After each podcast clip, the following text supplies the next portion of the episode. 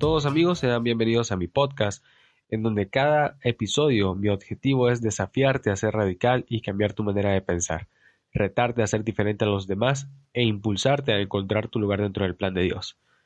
Para mí es un honor, un privilegio, un gusto, un placer y una bendición poder estar nuevamente en este espacio hablándoles a cada uno de ustedes. Espero de todo corazón que hayan pasado unas felices fiestas al lado de sus familiares y de sus seres queridos.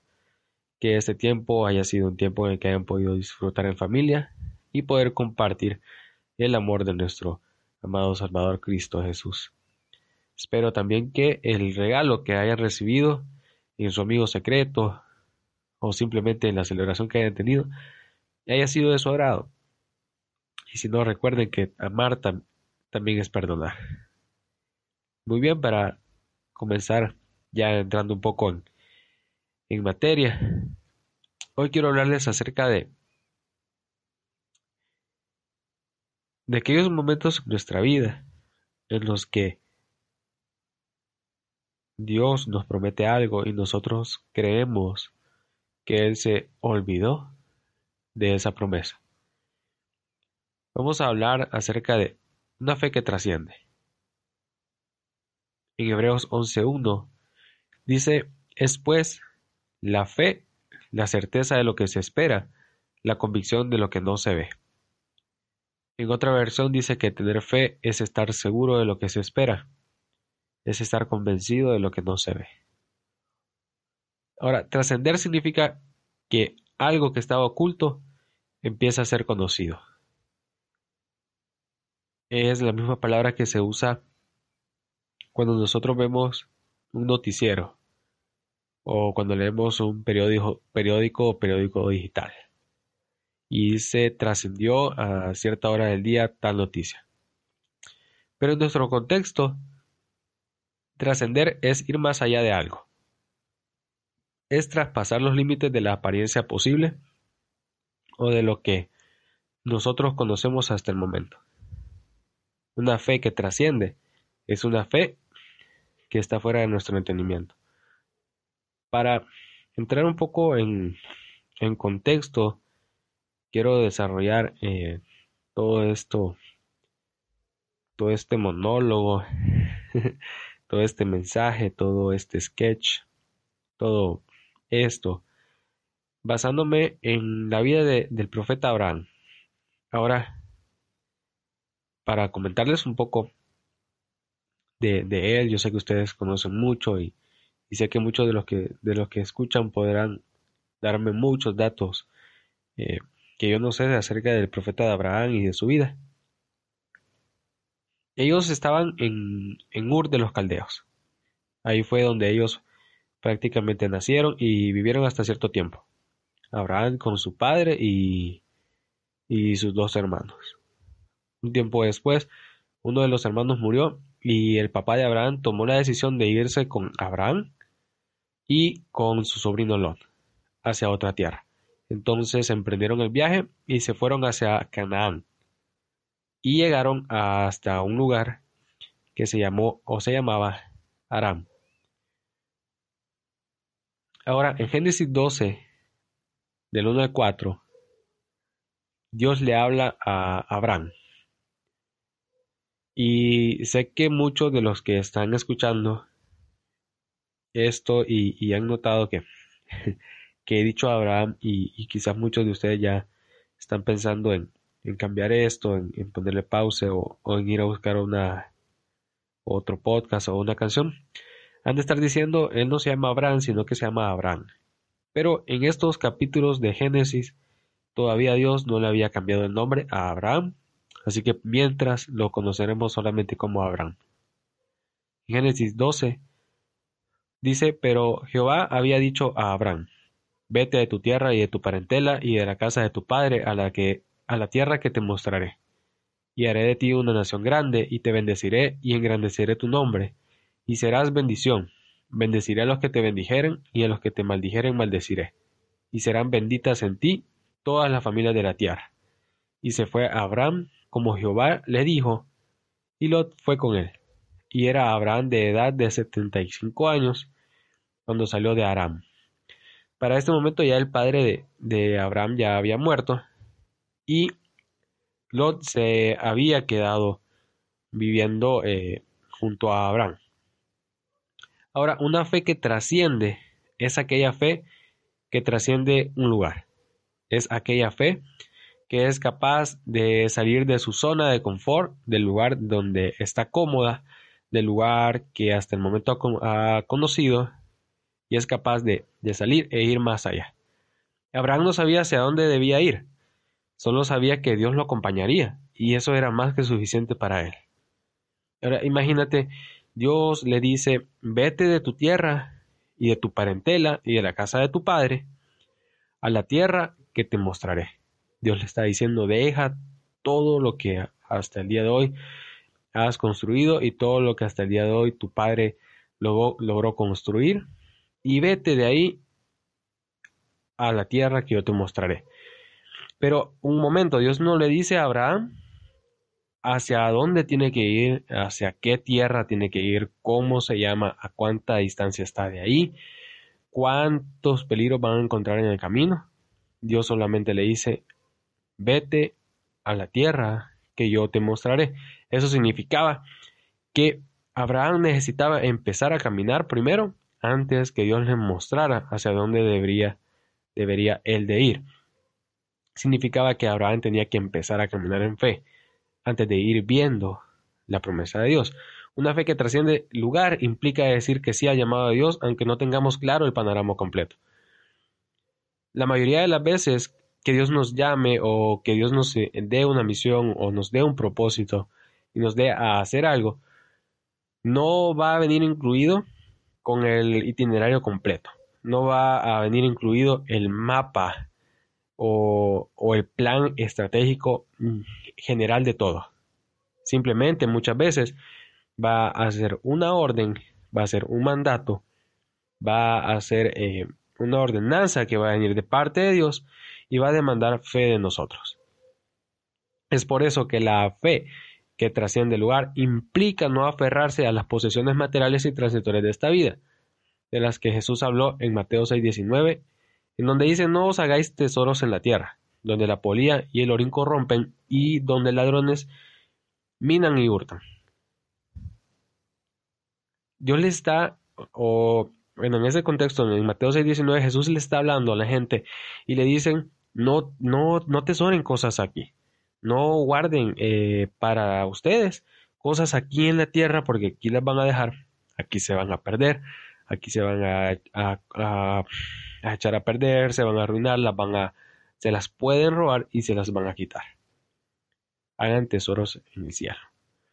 Entonces, una fe que trasciende el lugar implica no aferrarse a lo material, sino que ir más allá de eso, de lo aparente, de lo normal, de lo que es confortable, y decir que sí ha llamado de Dios y salir en busca de sus promesas. Una fe que trasciende es aquella fe que también trasciende el tiempo. Imagínense, Abraham recibió la promesa del nacimiento de su hijo Isaac muchos, antes, muchos años antes de ver el cumplimiento frente a sus ojos. En Génesis 15, Dice, y lo llevó fuera y le dijo, mira ahora los cielos y cuenta las estrellas, si las puedes contar. Y le dijo, así será tu descendencia. Y creyó Jehová y le fue contado por justicia. Desde ese momento Dios le está diciendo, tú vas a tener un hijo, tú vas a tener descendencia, y va a ser inmensa, va a ser como las estrellas que están en el cielo. Esa fue la primera ocasión o el primer episodio en el que Dios se le presenta a Abraham y le hace la promesa de su generación. En Génesis 18, en los versículos del 10 al 11, en la nueva traducción viviente dice, entonces uno de ellos dijo, y esto, ustedes lo pueden leer ahí, en sus casas o, en donde estén en su celular, es el, el pasaje en donde Abraham tiene el almuerzo o su cita con tres seres eh, divinos que llegaron hasta su tienda. Entonces uno de ellos dijo, yo volveré a verte dentro de un año y tu esposa Sara tendrá un hijo. Sara escuchaba la conversación del de la carpa. Abraham y Sara eran muy ancianos en ese tiempo y hacía mucho que Sara había pasado la edad de tener hijos. Más adelante es cuando Sara se ríe. Y aquí viene lo medular de esto. Nosotros debemos dejar a Dios ser Dios en nuestras vidas. ¿Qué significa? Que cuando Dios nos prometa algo, cuando Él nos dé una promesa, nosotros tenemos que dejar que Él sea el que se encargue de cumplir esas promesas y no debemos nosotros intentar ayudarlo. Saraí y Abraham intentaron hacer el trabajo de Dios al pensar que ellos podían resolver la promesa no cumplida de su descendencia. En Génesis 16 ustedes van a encontrar el pasaje en el que la esposa de Abraham, al saber que no era estéril, perdón, al saber que era estéril, al saber que ya desde hace mucho tiempo ella ya había perdido eh, lo que era la costumbre de las mujeres, o así se les llamaba, ella ya se vio imposibilitada y, me imagino yo que, que en la desesperación y, y, en el ver que la promesa de Dios no se cumplía y que pasaba el tiempo, ellos pensaron, ellos pensaron que esa promesa ya no se iba a cumplir. Entonces, la esposa de, Abraham le dice, mira, aquí está mi criada, acércate a ella y pues tengo un hijo con ella. Y bueno, nosotros los hombres, como siempre hemos sido bien obedientes, más que todas las mujeres. Entonces Abraham fue y, y, pues ustedes ya conocen la historia, nació Ismael. Ahora, aquí viene la parte más importante. Lo que es engendrado fuera de la voluntad de Dios, para Dios no cuenta. Creo que es en esta parte en donde se acaban los aplausos y, en donde la gente ya no grita amén. Lo que es engendrado fuera de la voluntad de Dios, para Dios no cuenta. Tenemos que tener claro que las promesas de Dios no tienen fecha de vencimiento. No es que Dios venga y nos prometa algo y diga si en 360 días no se cumple, entonces olvídalo, eso ya caducó y eh, te voy a hacer otra promesa. No, si Dios prometió algo, Él lo va a cumplir. Una fe que trasciende es aquella fe que es capaz de trascender los sentimientos, que es capaz de ir más allá de nuestro alma y abrirse paso por nuestro espíritu para poder entender las cosas espirituales que Dios nos quiere mostrar. En Génesis 22 Dios le ordena a Abraham que sacrifique a su hijo Isaac. Y en el momento en el que Dios le pide a Abraham que sacrifique a, su hijo Isaac. Ustedes lo han leído, yo lo he leído. Hemos escuchado muchas prédicas con respecto a, a este pasaje y hemos leído quizás infinidad de veces ese capítulo, hemos leído infinidad de veces ese versículo.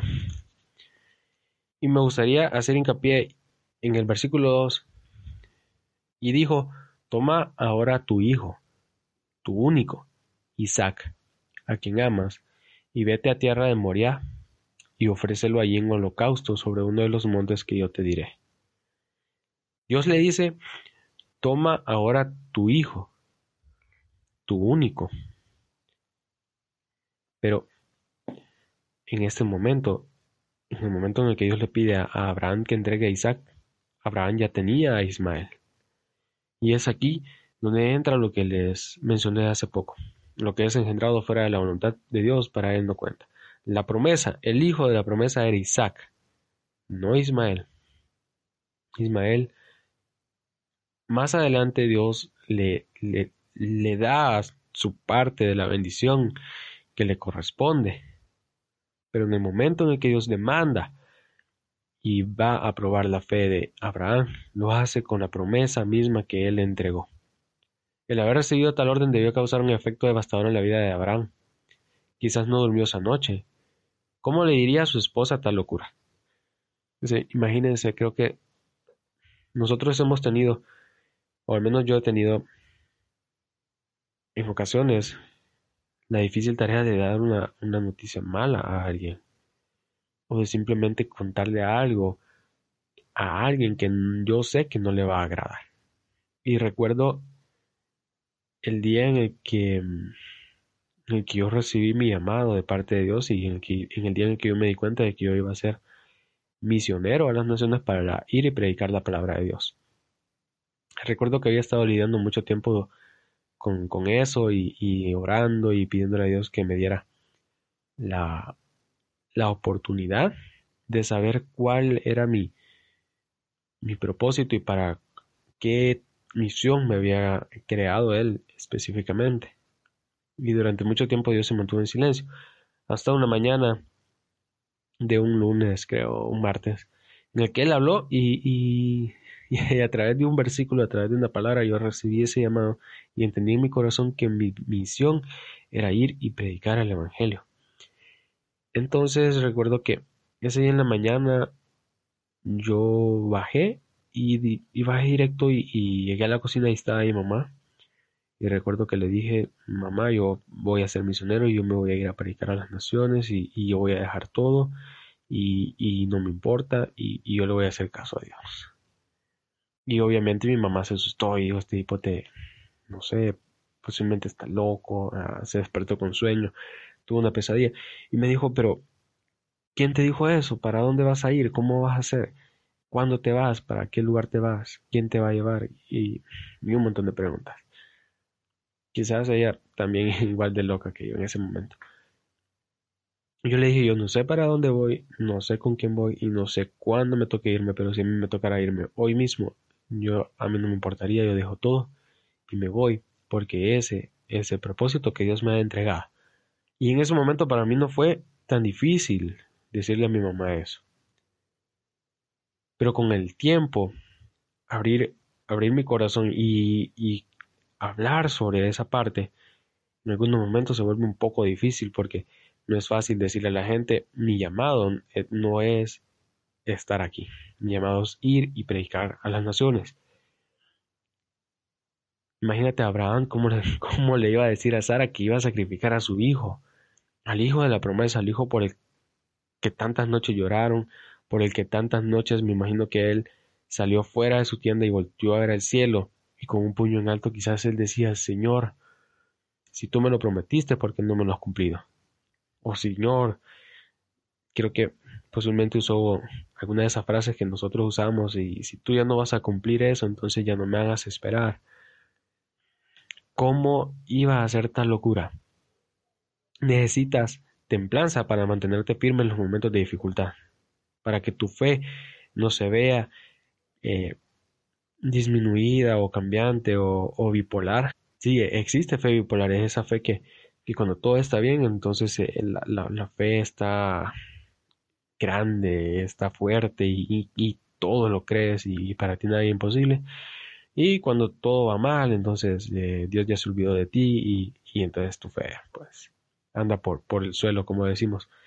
En ocasiones que nuestra fe trascienda nuestros sentimientos demandará renunciar a nuestros sueños por ver los sueños de Dios cumplidos, por, por ver que el sueño de Dios para, para tu familia, para tu iglesia, para tu comunidad, para tu liderazgo, se cumpla muchas veces. Tus sueños van a tener que morir para darle vida a aquello que Dios tiene guardado en su corazón para ti, para los tuyos.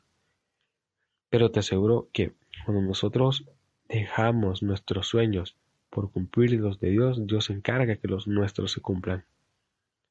Por último, una fe que trasciende es aquella fe que trasciende realidades. En Génesis 22, 7 al 8, entonces habló Isaac a Abraham su padre, y dijo, Padre mío. Y él respondió, Heme aquí mi hijo. Y él dijo, He aquí el fuego y la leña, mas ¿dónde está el cordero para el holocausto? Y respondió a Abraham, Dios se proveerá de cordero para el holocausto, hijo mío. E iban juntos. En ese momento es el pasaje en el cual, después de que Dios le ordenó a Abraham que sacrificara a su hijo, ellos empezaron a caminar con, con la leña, con, con los criados, y llevaban todo hacia el monte Moría en donde habrían de sacrificar a Isaac. Isaac iba viendo lo aparente, que tenían la leña, tenían eh, las herramientas para hacer el fuego, llevaban la soga para atar al cordero a, donde iba a ser el, altar, pero hacía falta algo, hacía falta el corderito, hacía falta el, el sacrificio. Eso es lo que estaba viendo Isaac, estaba viendo lo que tenía frente a sus ojos, mientras que su padre, Abraham, ya conocía la realidad, él ya sabía que el sacrificio era su hijo, pero decidía ver más allá y confiar plenamente en Dios. Por eso Abraham le dice, Dios se proveerá de cordero para el holocausto. Hijo mío, e iban juntos. Más adelante, nosotros estamos hablando en, estamos hablando de Génesis, pero eh, más adelante podemos ver que en el libro de, de Hebreos, en el capítulo 11, Dios o el Espíritu Santo inspira al escritor y en el 11.8 dice, por la fe Abraham, siendo llamado, obedeció para salir al lugar que había de recibir como herencia y salió sin saber a dónde iba. Por la fe habitó como extranjero en la tierra prometida, como en tierra ajena, morando en tiendas con Isaac y Jacob, coherederos de la misma promesa, porque esperaba la ciudad que tiene fundamentos, cuyo arquitecto y constructor es Dios. Por la fe también la misma Sara, siendo estéril, recibió fuerza para concebir y dio a luz aún fuera del tiempo de la edad, porque creyó que era fiel quien lo había prometido. Por lo cual también de uno y ese, ya casi muerto, salieron como las estrellas del cielo en multitud y como la arena innumerable que está a la orilla del mar. Conforme a la fe murieron todos estos sin haber recibido lo prometido, sino mirando de lejos y creyéndolo y saludándolo y confesando que eran extranjeros y peregrinos sobre la tierra. Porque los que esto dicen claramente dan a entender que buscan una patria. Pues si hubiesen estado pensando en aquella de donde salieron, ciertamente tenían tiempo de volver pero anhelaban una mejor, esto es, celestial, por lo cual Dios nos avergüenza de llamarse Dios de ellos, porque les ha preparado una ciudad. En el versículo 17, por la fe Abraham, cuando fue probado, ofreció a Isaac, y el que había recibido las promesas ofrecía su unigénito, habiéndosele dicho, en Isaac te será llamada descendencia.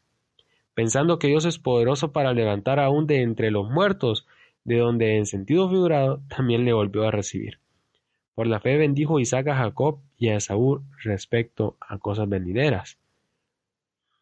Y más adelante en ese enorme capítulo de Héroes de la Fe, podemos encontrar que habla de, Jacob, habla de Moisés y habla de, un montón de héroes más de la fe. Pero quiero que te centres en lo que leímos. Abraham estaba confiando en que aun si él mataba a su hijo, Dios le iba a levantar desde los muertos. Sea, imagínate la fe tuvo que tener este hombre para poder estar seguro de que aun si él mataba a su hijo, Dios se lo iba a resucitar y se lo iba a poner en sus brazos nuevamente porque esa era la promesa que Dios le había cumplido. Necesitamos que nuestra fe pueda ver lo que no es como si fuese. Quizás Abraham no tenía plena seguridad en que Dios iba a proveer el cordero, pero él sabía que Dios nunca lo iba a abandonar y declaró esa verdad sobre su vida. Dios se proveerá de cordero para el holocausto. Nuestra fe tiene que ser capaz de trascender el lugar, de, salir de esa zona de confort en, la que hasta el día de hoy la hayamos tenido encapsulada. Debe ser capaz de trascender el tiempo y poder confiar en las promesas de Dios en las que ya han venido y en las que están aún por venir, aunque no hayamos visto nada de parte de Él en nuestras vidas. Debe ser capaz de trascender e ir más allá de nuestros sentimientos y de lo que yo pueda sentir hoy, de lo que yo pueda sentir mañana o de lo que yo pueda sentir dentro de diez años. Mi fe no debe estar sujeta a lo que yo siento hoy, sino que debe estar sujeta a las promesas que Dios me ha hecho en su nombre. Por último, mi fe tiene que trascender completamente mi realidad. Yo no puedo permitir que mi fe se vea estancada por mi realidad del día de hoy. Yo tengo que permitir que mi fe se extienda más allá para que mi futuro, el futuro de mis generaciones y todo lo que Dios me ha entregado en las manos pueda cumplir y ver cumplidas sus promesas en y a través de mi vida. Para llegar al éxito de nuestras vidas y alcanzar las promesas de Dios, necesitamos tener una fe que trasciende. Y ese tipo de fe solo lo vamos a alcanzar a través de Cristo Jesús. No hay otra manera, no hay otro camino, no hay una fórmula secreta o algo que yo te pueda decir que haga que tu fe sea una fe que trasciende. Simplemente Cristo Jesús es el único que nos puede ayudar a que nuestra fe trascienda nuestras generaciones y que nos ayude, que nos ayude a dejar huellas para los que vienen detrás de nosotros y que vivamos confiadamente en que si ellos la siguen, no se perderán porque nosotros lo hemos seguido a Él.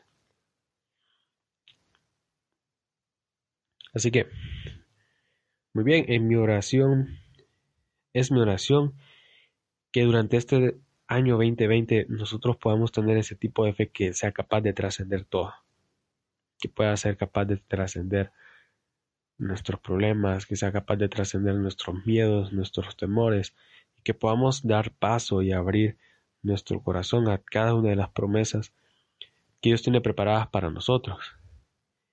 Espero que de verdad les haya servido escuchar esto, que, que nos ayude a crecer y que juntos vayamos creciendo y conociéndonos un poco más y que a través de esta relación podamos crecer y conocer un poco más a Cristo Jesús. De verdad, si crees que, que, este mensaje lo necesita escuchar a alguien, si crees que este mensaje va a ser de ayuda para alguien, no dudes en compartirlo, no dudes en mandarle el link, en publicarlo en, en Facebook, en Instagram. Y no dudes también en escribirme a mí para contarme cómo te ha ido, para contarme tus testimonios, si quieres que te ayude a orar o simplemente quieres hablar con alguien, puedes escribirme. Mi correo aparece en la descripción del podcast y mis redes sociales aparezco como Dixon Gabriel. En Instagram, en Facebook y en Twitter ahí me pueden encontrar arroba Dixon Gabriel. Espero que puedan pasar una muy bonita y feliz Navidad y un feliz fin de año y un próspero año nuevo 2020. Nos vemos en enero.